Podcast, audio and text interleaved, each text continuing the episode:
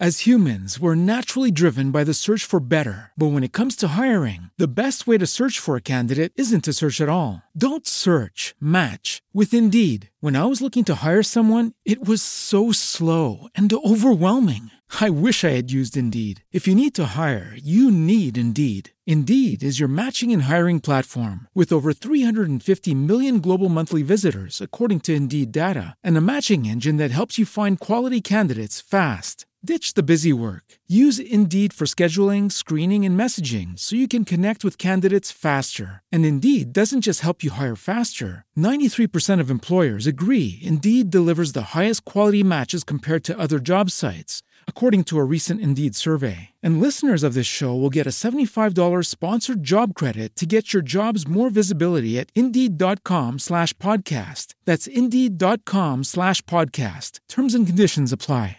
Judy was boring. Hello. Then Judy discovered ChumbaCasino.com. It's my little escape. Now Judy's the life of the party. Oh, baby, mama's bringing home the bacon. Whoa, take it easy, Judy. The Chumba life is for everybody. So go to ChumbaCasino.com and play over 100 casino style games. Join today and play for free for your chance to redeem some serious prizes. chumba ChumbaCasino.com. No purchase necessary. Void where prohibited by law. 18 plus terms and conditions apply. See website for details. ¿Habrá alguna esperanza para un matrimonio como este? Miré a mi esposo y le dije, ya no te amo más. Deseaba ser la administradora, la presidenta y ese tipo de cosas. Todo mi reconocimiento lo recibía de mi trabajo y de lo que estaba haciendo.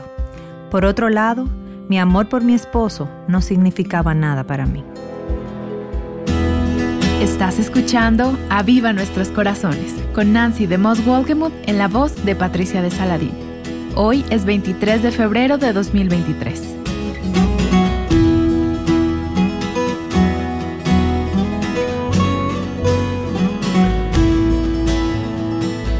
A lo largo de esta serie, Nancy nos ha retado a leer diariamente el capítulo 13 de la primera carta a los Corintios por 30 días.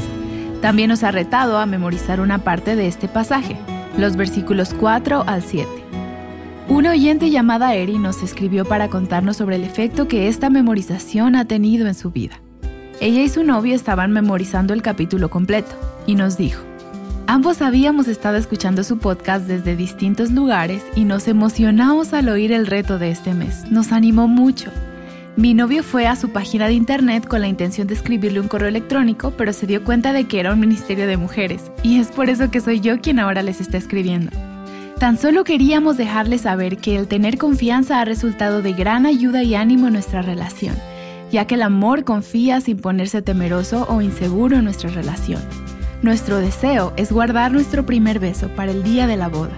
Muchas gracias por animarnos a través de esta serie. Gracias, Erin. El ánimo que ellos han recibido viene de parte de la serie que estamos estudiando titulada ¿Cómo está tu vida amorosa? Hoy continuaremos explorando este tema con Nancy. Tomamos una prueba de amor basada en 1 Corintios capítulo 13 y hemos visto que el amor es paciente. El amor es bondadoso, no tiene envidia, no presume ni es arrogante, no actúa de manera indecorosa. El amor no busca lo suyo, no es provocado, no toma en cuenta los males sufridos, no se alegra en la injusticia, sino en la verdad. Y el apóstol Pablo nos dice que el amor todo lo soporta, todo lo cree, todo lo espera. El amor nunca falla, persigue el amor. Y en la última sesión empezamos a conversar acerca de cómo perseguir el amor. Mencionamos que hasta que el amor de Dios no llene nuestros corazones, no tendremos una fuente real de amor. Luego dijimos que una vez nos arrepentimos de nuestra falta de amor, entonces debemos acudir a la fuente de amor genuino y pedirle a Dios que nos llene con su amor. Esto no es simplemente un sentimiento, esto sucede por fe. Quizás piensas, simplemente no puedo amar a esa persona. Pero ¿sabes qué? Dios no te ordenaría amar a esa persona si Dios no tuviera la intención de capacitarte para amar a esa persona. Puedes amar a esa persona por fe. Y mientras continuamos persiguiendo el amor, ¿qué pasos debemos dar? Yo sugiero dos pasos. Primero debemos escoger amar. Escoger amar por fe. Una buena pregunta que debemos hacernos es, ¿cómo actuarías hacia esa persona si realmente amaras a esa persona? C.S. Lewis escribió, no pierdas tu tiempo preocupándote de si amas a tu prójimo. Actúa como si lo hicieras. Tan pronto lo hacemos, nos damos cuenta de uno de los secretos más grandes. Cuando te comportas como si amaras a alguien, eventualmente terminarás amándolo. Leí la historia de un ministro llamado George Crane, quien relató acerca de una mujer que se presentó en su oficina. Ella odiaba a su esposo y había venido a ver cómo se podía deshacer de su esposo y cómo podía herirlo lo más profundamente posible antes de divorciarse de él. Estaba tan enojada y tan llena de amargura que decía, deseo desquitarme. El doctor Crane le sugirió el siguiente plan a la señora. Él le dijo, vaya a su casa y empiece a actuar como si verdaderamente amara a su esposo. Dígale cuánto significa para usted. Haga más allá de lo posible por ser bondadosa, considerada y generosa. No escatime esfuerzos para complacerle y disfrutar de él. Hágale creer que le ama. Y después que le haya convencido de su amor y de que no puede vivir sin él, entonces deje caer la bomba. Dígale que quiere el divorcio, eso realmente le dolerá. Así que esta mujer vengativa estaba emocionada con el plan. Sonrió y exclamó, hermoso, hermoso, la verdad que se sorprenderá. De manera que salió y siguió las instrucciones del pastor con entusiasmo, actuando como si amara a su esposo. Durante dos meses le mostró amor y bondad, escuchando, dando y compartiendo. Como a los dos meses no había regresado, el pastor Crane la llamó y le dijo, ya está lista para divorciarse. Divorciarme, ella dijo. Ni lo piense, descubrí que lo amo de verdad. Como podrán ver, sus acciones habían cambiado sus sentimientos. Así que mientras piensas en aquellos que Dios ha puesto en tu vida para ser amados, pregúntate, ¿cómo me comportaría si realmente amara a esta persona? Luego toma la decisión de actuar como si la amaras y verás cómo Dios transforma tu corazón cuando comiences a comportarte de una manera amorosa. Finalmente, déjenme sugerirles que necesitamos permitir que el amor de Cristo sea la medida de nuestro amor. Leí una historia sobre el gran amor que un hombre sentía por una mujer. La carta de amor más larga y simple que se haya escrito fue escrita en 1875 por un pintor parisino llamado Marcel Deleclure. Estaba dirigida a Magdalene de Villalor. Esta carta contenía una frase en francés, Je vous aime, yo le amo, un millón ochocientos cinco mil veces. El amante no fue el que escribió la carta personalmente. Él contrató un escriba para que lo hiciera. Él pudo haberle dicho a la secretaria simplemente, Escribe te amo un millón ochocientos setenta y cinco mil veces. Sin embargo, dictó la carta palabra por palabra. Te amo. Cada vez que decía la frase, le pedía al escriba que se la repitiera oralmente antes de escribirla. De modo que según este relato, la frase se pronunció oralmente y fue escrita 5.625.000 veces antes de alcanzar su destino. Eso sí que es una gran expresión de amor. Pero les podría sugerir que existe una carta de amor que te escribieron a ti y a mí, que relata el amor de alguien por nosotros. Un amor mucho más grande que el de ese señor que escribió Te amo un millón ochocientos setenta y cinco mil veces para decirle a esa joven de sus sueños que la amaba. Esa carta nos fue escrita en el Calvario, cuando Jesús fue a la cruz. De hecho, todo lo que hemos estado hablando acerca del amor realmente es una imagen del amor de Cristo. Amy Carmichael, a quien hemos citado en esta serie, era una mujer ordinaria que amaba de manera extraordinaria a las personas. Una de las obras de Amy que más me gusta es Una llamada Sí. Es un pequeño libro que fue escrito cuando le hablaron sobre un problema acerca de uno de sus compañeros de trabajo. Tan solo quisiera citar una porción de lo que escribió. Habla de cómo el amor del Calvario es realmente la medida de nuestro amor. Ella dijo, si puedo discutir con facilidad los defectos y los pecados de cualquiera, si puedo hablar de manera casual aún de las travesuras de un niño, entonces no conozco nada acerca del amor del Calvario. Si soy capaz de disfrutar una broma a expensas de otro, si soy capaz de menospreciar a otro en una conversación o aún en pensamiento, entonces no conozco nada acerca del amor del Calvario. Si puedo escribir una carta poco bondadosa, pensar sin benignidad, sin sentir dolor y vergüenza, entonces no conozco nada del amor del Calvario. Si al tratar con alguien que no responde, yo me canso del esfuerzo y suelto esa carga, entonces no conozco nada acerca del amor del Calvario. Si temo hablar la verdad para no perder el afecto, o para evitar que la persona en cuestión diga, tú no entiendes, o porque tengo miedo de perder mi reputación de amabilidad, si antepongo mi buen nombre sobre el bien mayor del otro, entonces no conozco nada acerca del amor del Calvario. Si me aferro a cualquier tipo de decisiones, tan solo porque son mis decisiones, si le abro las puertas a mis gustos y disgustos privados, entonces no conozco nada acerca del amor del Calvario. Si no le doy a un amigo el beneficio de la duda, sino que pienso lo peor de lo que dice o hace, en vez de pensar lo mejor, entonces no conozco nada acerca del amor del Calvario. Si me ofendo con facilidad, si me siento satisfecha de mantener una fría enemistad, pudiendo ser amiga, entonces no conozco nada acerca del amor del Calvario. Si una sacudida o empujón repentino me hacen decir una palabra impaciente o poco amorosa, entonces no conozco nada acerca del amor del Calvario.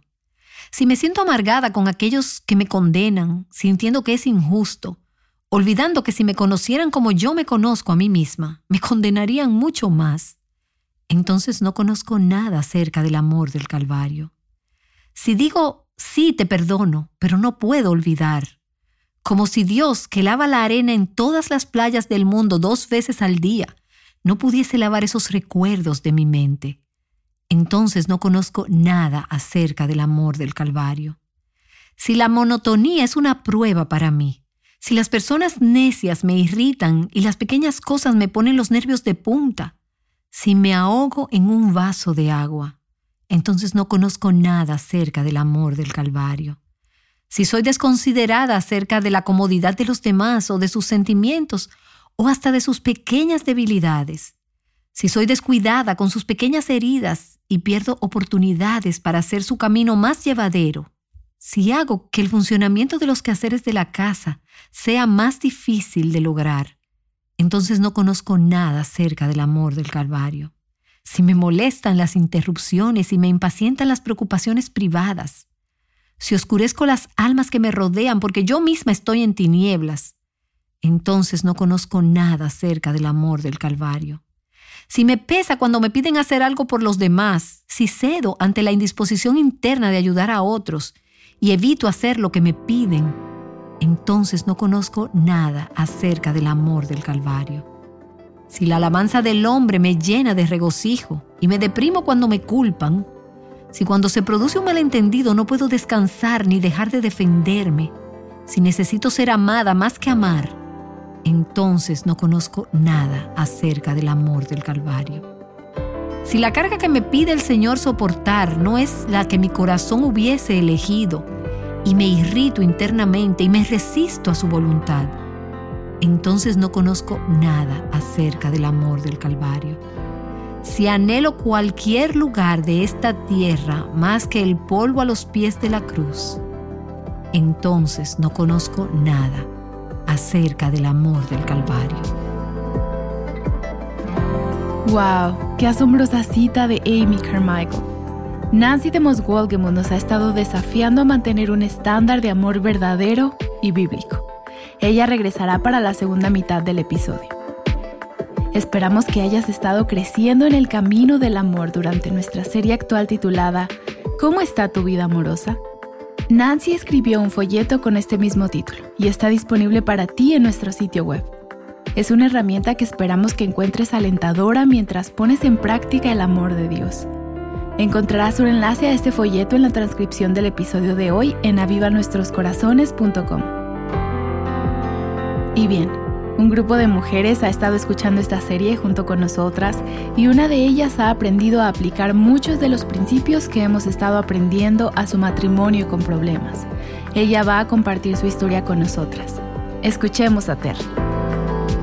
Mi esposo y yo acabamos de celebrar 25 años de casados. Pasamos por una etapa en la cual miraba a mi marido y decía, ya no lo amo más. Esto sucedió alrededor de los 16 años de casados. Había sido una ejecutiva de una compañía. Quería ser la más alta ejecutiva, presidenta o algo por el estilo. Recibía todo tipo de reconocimientos en mi trabajo por lo que hacía. Mi esposo era vicepresidente de finanzas, así que él estaba en el camino hacia la cima. Yo era cristiana. Cuando me casé, permití que la emoción fuese suprimida por mi amor por el mundo, las riquezas y el poder. Estaba a cargo de un presupuesto de 3 millones de dólares. Así que todas estas cosas acallaron mi amor por Dios y provocaron que no valorara mi amor por mi esposo. Durante este tiempo nos separamos por un mes y él abrazó a Dios. Se puso en pie un domingo. Nunca antes había ido conmigo. Él se puso de pie y dijo, yo quiero lo que tenía mi esposa. Acepto al Señor Jesucristo como mi Señor. Sucedió delante de muchas personas. Entonces él empezó una cruzada, por así decirlo, para salvar nuestro matrimonio. Como resultado, nuestro matrimonio se reconcilió. Dios honró esto. Había personas orando que ni siquiera sabía que estaban orando por nuestro matrimonio.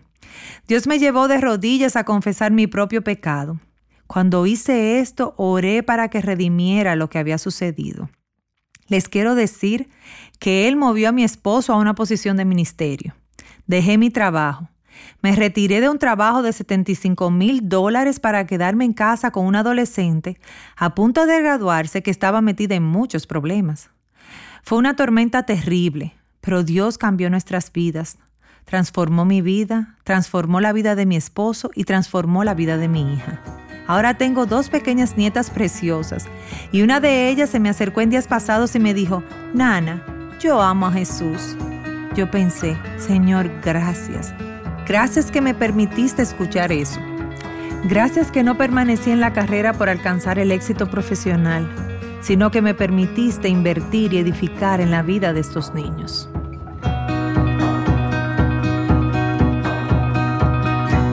Deseo citar la estrofa de un himno que tiene una hermosa aplicación de todo lo que hemos venido hablando.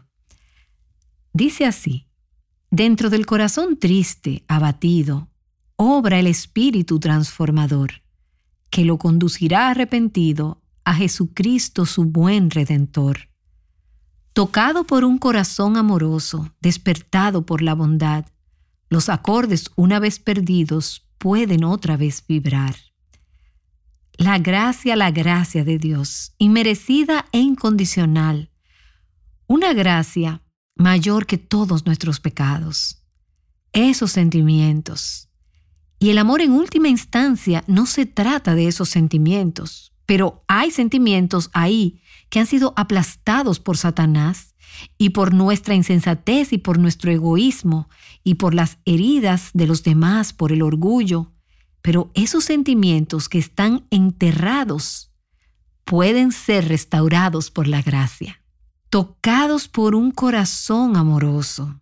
Dios transformó el corazón del esposo de Terry primero pero quizás Dios desea transformarte a ti primero en tu matrimonio. ¿Ves? En nuestro orgullo y en nuestro egoísmo, esperamos que sea la otra persona que venga a nosotros amorosamente.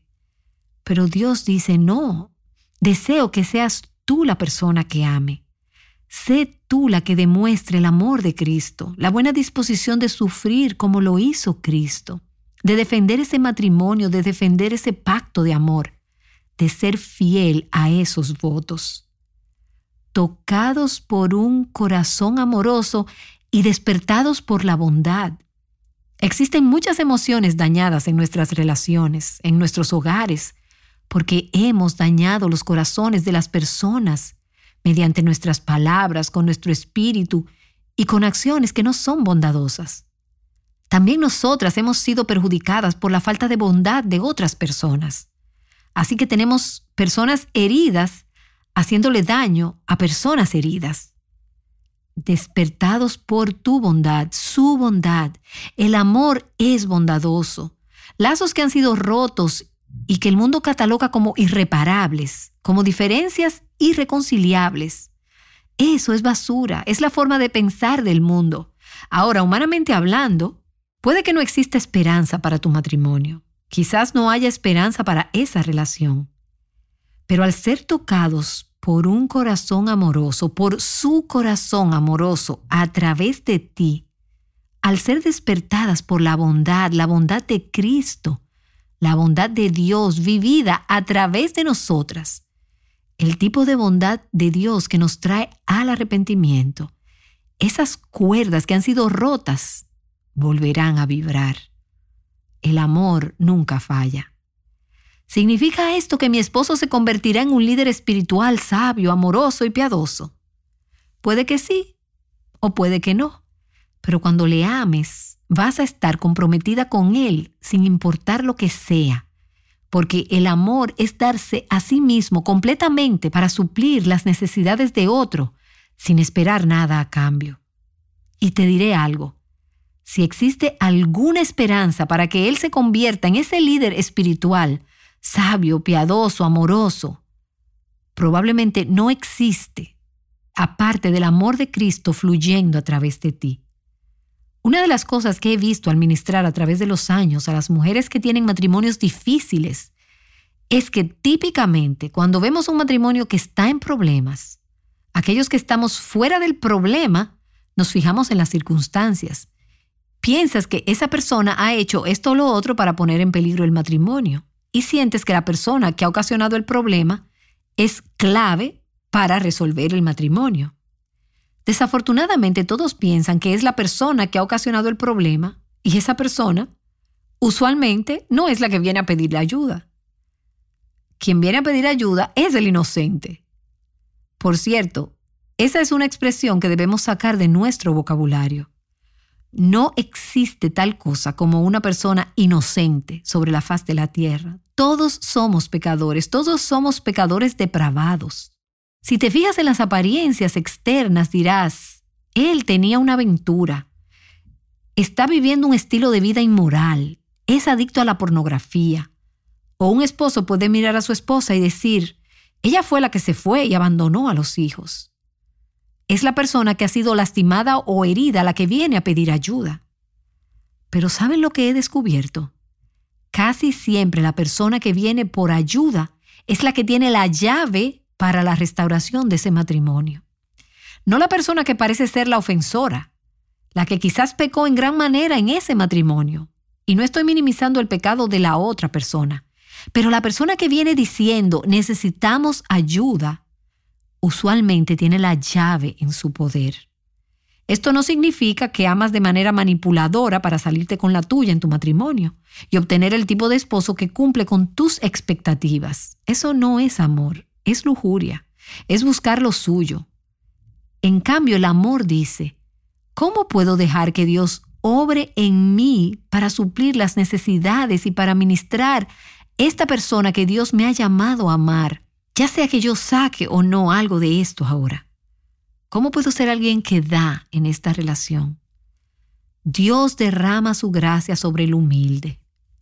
Así que cuando una persona está dispuesta a hacer lo que hizo el esposo de Terry y luego lo que Dios guió a Terry a hacer, de llevarla a un punto de quebrantamiento, de humildad, aceptando la responsabilidad diciendo, soy yo, Señor, no voy a señalar a los demás, no voy a sentarme aquí y esperar que esa otra persona cambie voy a permitir que tú me transformes y voy a permitir que tú ames a través de mí. Estoy dispuesta a que no me comprendan, estoy dispuesta a ser ofendida. No es esto de lo que se trata el Calvario. Veamos primera de Pedro capítulo 2, el último párrafo. Jesús, el perfecto Hijo de Dios, sin pecado, no cometió pecado, ni se halló engaño ni astucia en su boca. Cuando Él fue agraviado, cuando Él fue atacado, cuando Él sufrió, no amenazó. Él no tomó represalias, Él no se vengó. En cambio, Él tan solo llevó nuestro pecado, Él recibió el ataque, Él recibió la vergüenza, Él recibió las acusaciones falsas. El poder de ese pasaje radica en que fue por sus heridas, todas inmerecidas, que tú fuiste sanada. Hay hombres representados en este lugar que nunca serán espiritualmente sanados, a menos que haya una mujer dispuesta a amar como lo hizo Jesús. Eso implica la disposición de absorber, de llevar los pecados de los demás. Eso es amor. No es necesario que ames así. Puedes permanecer egoísta, puedes permanecer orgullosa y miserable. O puedes permitir que Cristo ame a través de ti. Déjalo que te llene con su espíritu Deja que te dé un amor sobrenatural por ese hombre. Y te preguntarás, ¿cambiará él algún día? No puedo asegurártelo. Lo que sí puedo asegurarte es que tú cambiarás. Esta es Nancy de Moss Walgem, ayudándonos a entender lo que significa amar como Cristo amó. Nancy volverá enseguida con Terry, nuestra invitada de hoy. Si estás casada, queremos contarte acerca de un recurso que te ayudará a fortalecer tu relación con tu esposo y tu relación con el Señor. El reto de 30 días para animar a tu esposo es un folleto diseñado para ayudarte a amar a tu esposo de manera intencional. Ya sea que estés en un matrimonio difícil o que consideres que va bastante bien, este desafío traerá una nueva perspectiva a tu relación. Y no solo eso, sino que transformará tu propio corazón en el proceso. Encuentra el acceso a este en la transcripción del episodio de hoy en avivanuestroscorazones.com. Ahora volvamos con Nancy y nuestra invitada para la conclusión de esta serie. Terry, ¿podrías hacer algo en este lugar por alguien que quizás no conoces? Hacer lo mismo que otro hizo por ti. Orar. Vamos a dejar que Terry ore. Amado Padre Celestial, al postrarnos ante ti en este momento, Señor, tan solo te damos gracias por ser un Dios maravilloso. Padre, sabemos que todo en la tierra y en el cielo te pertenece, Señor, y que este es tu reino, y que eres el Rey de toda la humanidad, y que tus manos tienen el control, la fuerza y el poder. Solo tú puedes avivar nuestros corazones. Somos como un río en tus manos y tú nos diriges. Padre, eso incluye la manera en que amamos y la forma en que amamos. Oro para que todas nosotras lleguemos al punto del quebrantamiento, que te abracemos como nuestro Señor y Salvador y Padre, que tú permitas que nuestros matrimonios sean sanados, restaurados y que seamos hechos nuevos. Todas estas cosas las pedimos en el precioso nombre de Jesús. Amén. Considera que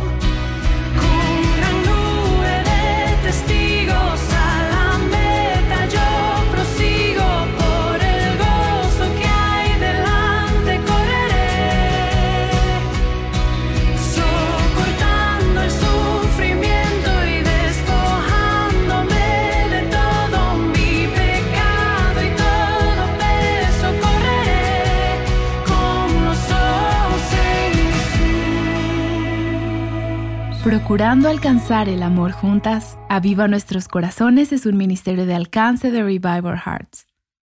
As humans, we're naturally driven by the search for better. But when it comes to hiring, the best way to search for a candidate isn't to search at all. Don't search, match with Indeed. When I was looking to hire someone, it was so slow and overwhelming. I wish I had used Indeed. If you need to hire, you need Indeed. Indeed is your matching and hiring platform with over 350 million global monthly visitors, according to Indeed data, and a matching engine that helps you find quality candidates fast. Ditch the busy work. Use Indeed for scheduling, screening, and messaging so you can connect with candidates faster. And Indeed doesn't just help you hire faster. 93% of employers agree Indeed delivers the highest quality matches compared to other job sites, according to a recent Indeed survey. And listeners of this show will get a $75 sponsored job credit to get your jobs more visibility at Indeed.com slash podcast. That's Indeed.com slash podcast. Terms and conditions apply. Okay, round two. Name something that's not boring. A laundry? Ooh, a book club. Computer solitaire, huh? Ah, oh, sorry, we were looking for Chumba Casino. That's right. ChumbaCasino.com has over 100 casino style games. Join today and play for free for your chance to redeem some serious prizes.